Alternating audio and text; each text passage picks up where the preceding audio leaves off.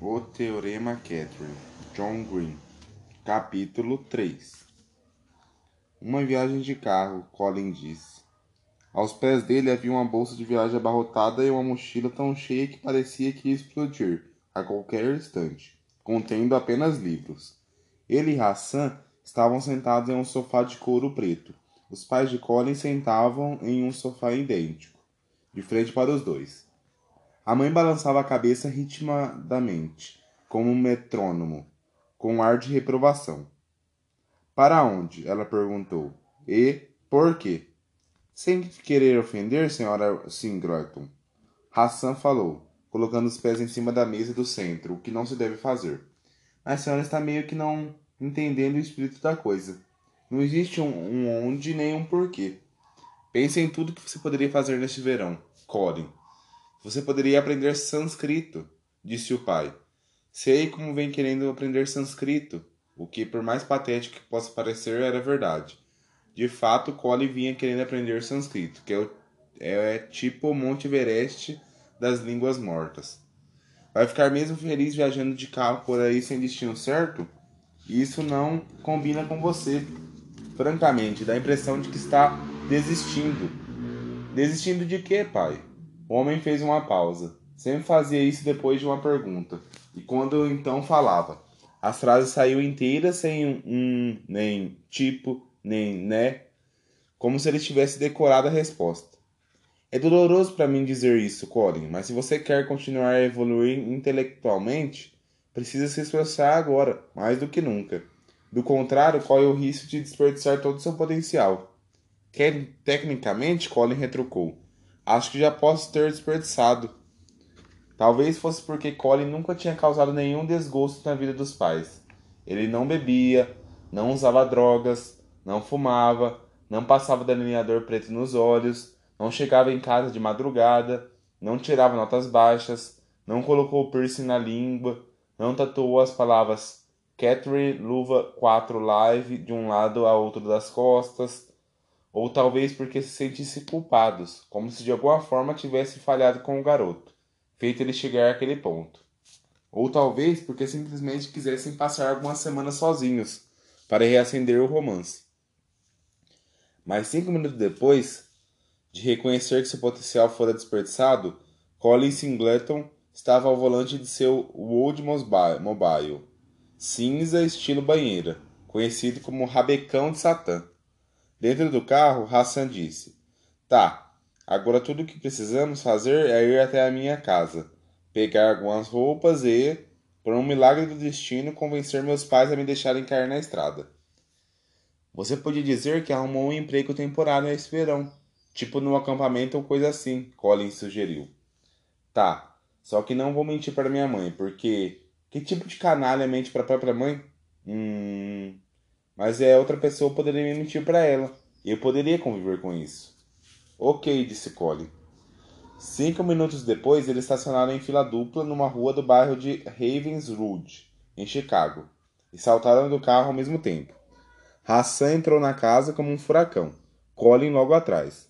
Na sala de estar, lindamente mobiliada, a mãe de Hassan estava recostada em uma poltrona dormindo. Ei, mamã, disse Hassan, acorde. E ela despertou de supetão, sorriu e cumprimentou os dois em árabe. Colin respondeu também em árabe, dizendo: Minha namorada terminou comigo e eu estou muito deprimido. Por isso Hassan e eu vamos partir numa numa é, viagem que se faz de carro. Não sei qual é a palavra em árabe para isso. A senhora Harbish balançou a cabeça e franziu os lábios. Eu não, eu não lhe digo para não se meter com as garotas? Começou ela com um forte sotaque. Hassan, bom menino, não faz isso de namorar. E veja como é feliz. Você deveria aprender com Hassan. É isso que ele vai me ensinar na viagem, disse Colin, embora nada pudesse estar mais longe da verdade. Hassan voltou rapidamente para a sala carregando uma bolsa de viagem com um zíper fechado até a metade das roupas transbordando. Oi, Book, do árabe Eu Te Amo, Mama, ele disse, inclinando-se para beijá-la no rosto. De, de, repente, um senhor Harbish de pijama adentrou a sala de estar e disse em inglês: Vocês não vão a lugar nenhum. Ah, pai, nós precisamos ir. Dê uma olhada nele, o garoto está na pior. Colin levantou o olhar para o Sr. Harbish e tentou parecer o pior possível.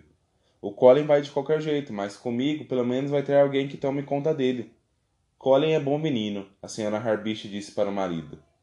Vou ligar para vocês todos os dias, Hassan acrescentou. Nós nem vamos ficar longe muito tempo. É só ter ele melhorar.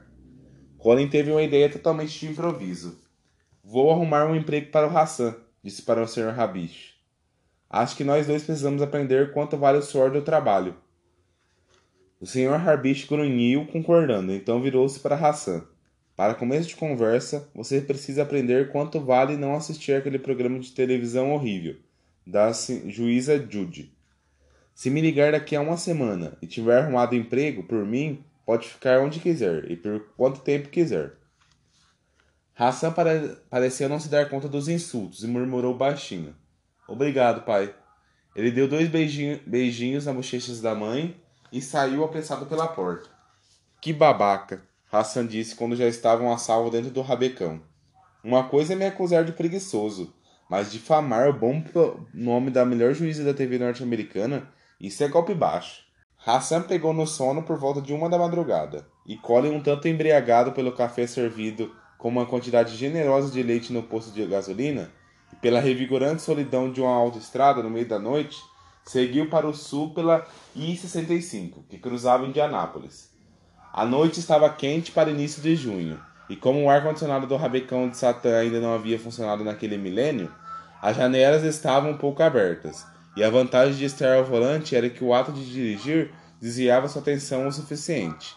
Carro parado no acostamento, talvez a polícia, reduzir para a velocidade permitida, hora de ultrapassar essa carreta, ligar a seta, olhar pelo retrovisor, esticar o pescoço e tentar enxergar o ponto cego e agora sim tá, faixa da esquerda, para distraí-lo do buraco que se abriu em sua barriga.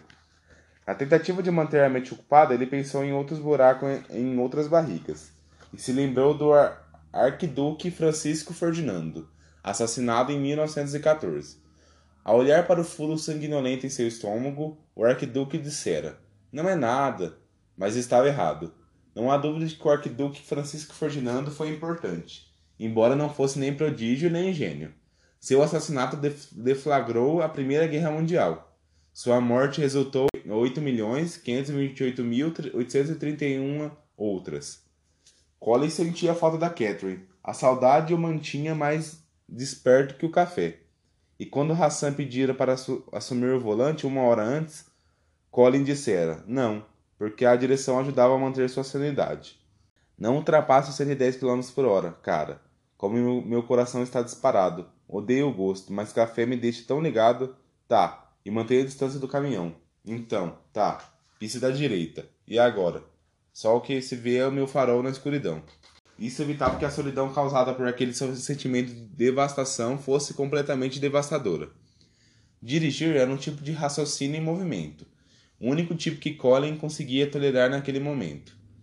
Mas mesmo assim, o pensamento continuava à espreita em algum lugar. Além do alcance dos faróis, ela havia terminado o namoro com ele. Uma garota chamada Catherine, pela décima nona vez. Quando se trata de garotas, e no caso de Colin quase sempre se tratava, todo mundo tem seu tipo. O de Colin Singleton não é físico, mas linguístico. Ele gosta de Catherines. E não de Cats, nem de Kate, nem de Kits, nem Cats, nem Rings, nem Trinas, nem Keys, nem Kates, nem Deus o livre, Catherines. É Catherine. Já teve 19 namoradas, todas chamadas Catherine, e todas elas, cada uma individualmente falando, terminaram com ele. Colin estava convencido de que o mundo continha exatamente dois tipos de pessoas, os terminantes e os terminados. Muita gente poderá argumentar que se enquadra em ambos, mas quem diz isso não entende direito o X da questão. Você é predisposto a um destino ou a outro, porque pode ser que um terminante nem sempre parte do coração de alguém, e um terminado nem sempre tem um coração partido, mas todo mundo segue uma tendência. Pode ser útil pensar nisso graficamente. Colin via a dicotomia terminante-terminado como uma curva de sino. A maioria das pessoas fica agrupada no meio. Ou seja, são os ligeiramente terminados ou ligeiramente terminantes. Mas aí há as Catherines e seus Collins. Talvez naquela altura Colin já deve ter se acostumado a isso, a ascensão e o declínio dos relacionamentos. Namoro, no final das contas, acaba de um jeito, de só um jeito. Mal. Se você pensar bem, e Colin sempre fazia isso, todo relacionamento amoroso termina ou em, em primeiro, rompimento, segundo, divórcio, ou terceiro, morte. Mas com Catherine 19 foi diferente. Ou pareceu ser diferente, na verdade. Ela o amou e ele também intensamente. E ainda a amava. Ele se pegou brincando com as palavras em sua cabeça enquanto dirigia. Eu te amo, Catherine. O nome parecia diferente quando dito pra, para ela. Deixara de ser o nome pelo qual Colin fora por tanto tempo obcecado. E passara a ser uma palavra que descrevia exclusivamente ela. Uma palavra com a nome de lilazes, capturava o azul de seus olhos e o comprimento de seus cílios.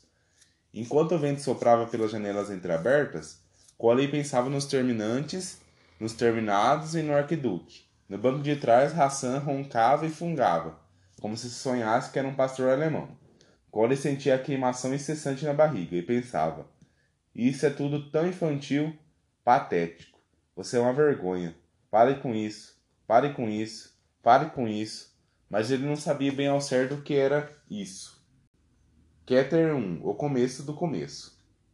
Os pais de Colin sempre acharam que ele fosse simplesmente normal, até uma certa manhã de junho.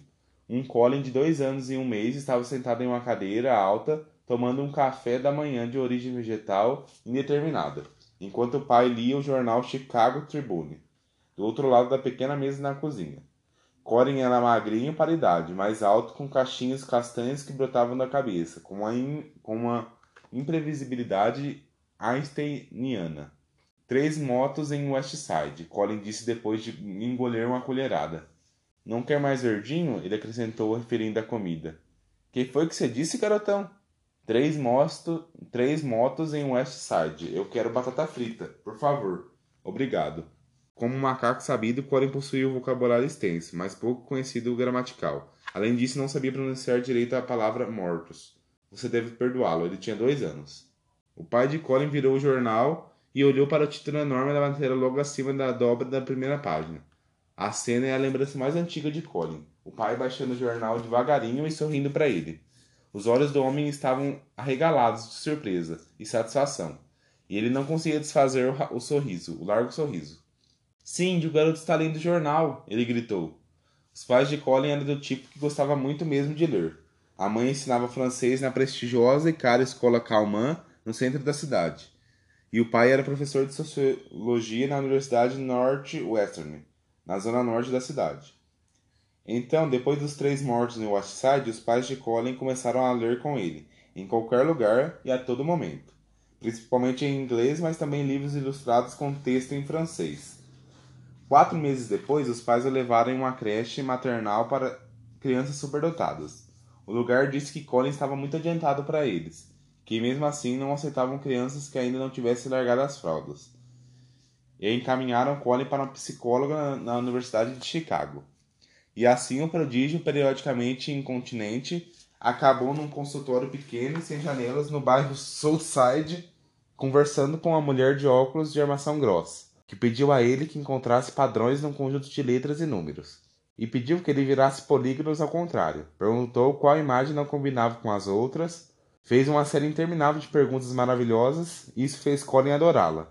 Até aquele momento, a maioria das perguntas que lhe eram feitas girava em torno do fato de ele ter ou não mijado nas calças, ou de poder, por favor, comer só mais uma colherada dos verdinhos de detestáveis. Depois de uma hora de perguntas, a mulher disse: Quero agradecer a você por sua paciência extraordinária, Colin. Você é uma pessoa muito especial. Você é uma pessoa muito especial. Colin ouvia muito aquela frase, e ainda assim, de alguma forma, não se cansava dela. A mulher de óculos de armação grossa chamou a mãe dele no consultório. Enquanto dizia a senhora Singleton que Colin era um gênio, um menino muito especial, ele, brin ele brincava com blocos de madeira com as palavras do alfabeto. Acabou, acabou com uma farpa no dedo, enquanto rearrumava vaso em sova o primeiro anagrama que se lembrava de ter feito. A professora disse à senhora Singleton que os talentos inatos de Colin deveriam ser encorajados, mas sem pressão, e advertiu-a. Você não deve alimentar expectativas exageradas. Crianças como Colin processam informações muito rapidamente. Elas demonstram uma capacidade admirável de se concentrar em suas tarefas, mas as chances dele de, dele de ganhar um prêmio Nobel não são maiores do que as de qualquer outra criança razoavelmente inteligente. Naquela noite, o pai o levou para casa. De presente um livro novo para ele, O Pedaço Perdido de Shel Silverstein. Colin se sentou no sofá ao lado do pai e suas mãos pequenas folhearam as páginas enormes enquanto ele lia o livro rapidamente, parando apenas para perguntar se "to" era o mesmo que estou. Colin fechou o livro com veemência ao terminar a leitura. Você gostou? O pai perguntou. Gostei, Colin respondeu. Ele gostava de todos os livros, porque adorava o simples ato de ler. A magia de transformar os rabiscos de uma página em palavras dentro da cabeça. De que fala o livro? O homem perguntou. Colin colocou o exemplar no colo do pai e respondeu: O círculo perdeu um de seus pedaços. O pedaço perdido tem o formato de uma pizza. De uma pizza ou de uma fatia de pizza? Sorrindo, o pai colocou as mãos em cima da cabeça de Colin. É, papai, uma fatia. Aí o círculo sai procurando o seu pedaço. Ele acha um monte de pedaços errados. Aí encontra o pedaço certo. Mas ele acaba deixando o pedaço para trás. E aí termina. Às vezes você se sente como um círculo que perdeu um de seus pedaços? O pai perguntou. Pai, eu não sou um círculo, eu sou um menino. E o sorriso do pai amarelou um pouco. O prodígio conseguia ler, mas não conseguia enxergar. Se pelo menos Colin tivesse percebido que um pedaço seu estava faltando, que sua incapacidade de ver na história de um círculo era um problema insolúvel, poderia ter se dado conta de que o resto do mundo iria alcançá-la conforme o tempo fosse passando. Pegando emprestado uma outra história que ele havia guardado na memória, mas que não tinha entendido direito. Se pelo menos tivesse sabido que a história da tartaruga e da lebre é sobre algo mais que uma tartaruga e uma lebre, poderia ter se poupado de um volume considerável de problemas. Três anos mais tarde, ele foi matriculado no primeiro ano da escola Kalman, como bolsista integral, porque a mãe dava aula lá. Só um ano mais novo que a maioria de seus colegas de turma, o pai o estimulou a estudar mais e com mais afinco mas ele não era o tipo de prodígio que entra para a faculdade com 11 anos. Os pais achavam que deviam mantê-lo em uma linha, linha educacional mais ou menos normal, para efeito do que se referia como bem-estar sociológico dele. Mas o bem-estar sociológico dele nunca ia tão bem assim. Colin não era muito bom em fazer amigos. Ele e os colegas de turma simplesmente não gostavam das mesmas coisas. Seu passatempo preferido durante o recreio, por exemplo, era se fingir de robô. Ia andando até chegar perto de Robert Caseman marchando com as pernas curtas e esticadas, balançando os braços enrijecidos, com uma voz monótona. Colin dizia: Eu sou um robô. Consigo responder qualquer pergunta. Você quer saber quem foi o 14 presidente dos Estados Unidos? Tá, dizia Robert. Minha pergunta é: por que você é tão retardado, Colin canceroso? Embora o nome de Colin terminasse em in, a brincadeira preferida de Robert Caseran, Caseman no primeiro ano era chamá-lo de Colin, colo canceroso, até Colin chorar, o que geralmente não demorava muito a acontecer, porque Colin era o que a mãe classificava como sensível. Pelo amor de Deus, ele só queria brincar de robô, o que havia de tão errado nisso?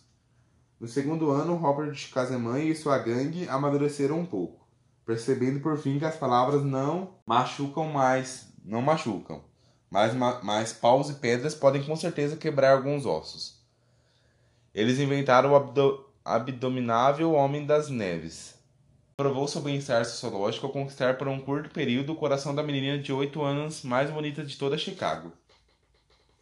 Que fique registrado que foi Colin quem inventou o nome. Os outros chamavam aquilo de o alongamento, mas aí certa vez, quando estava prestes a atacá-lo, Colin gritou: Não façam um abdominável Homem das Neves comigo! Foi um nome tão inteligente que pegou. Ordenavam que Cole deitasse no chão e por algum motivo ele obedecia. Então quatro caras pegavam cada um de seus membros e puxavam. Parecia a prática medieval de evisceração e desmembramento, mas com garotos de sete anos puxando não era fatal. Só constrangedor e ridículo. Aquilo fazia se sentir como se ninguém gostasse dele, o que honestamente era mais pura verdade. Seu único consolo é que um dia ele seria importante, seria famoso. E nenhum daqueles caras jamais seria. Era por isso dizia sua mãe que o ridicularizavam eles estão em uma. É com inveja, ela dizia. Mas Colin sabia que não era isso. Não estava com inveja. Ele simplesmente não era gostável. Às vezes é simples assim. Por isso, tanto Colin quanto os pais ficaram satisfeitos e aliviados quando, logo depois do início das aulas do terceiro ano, Colin Singleton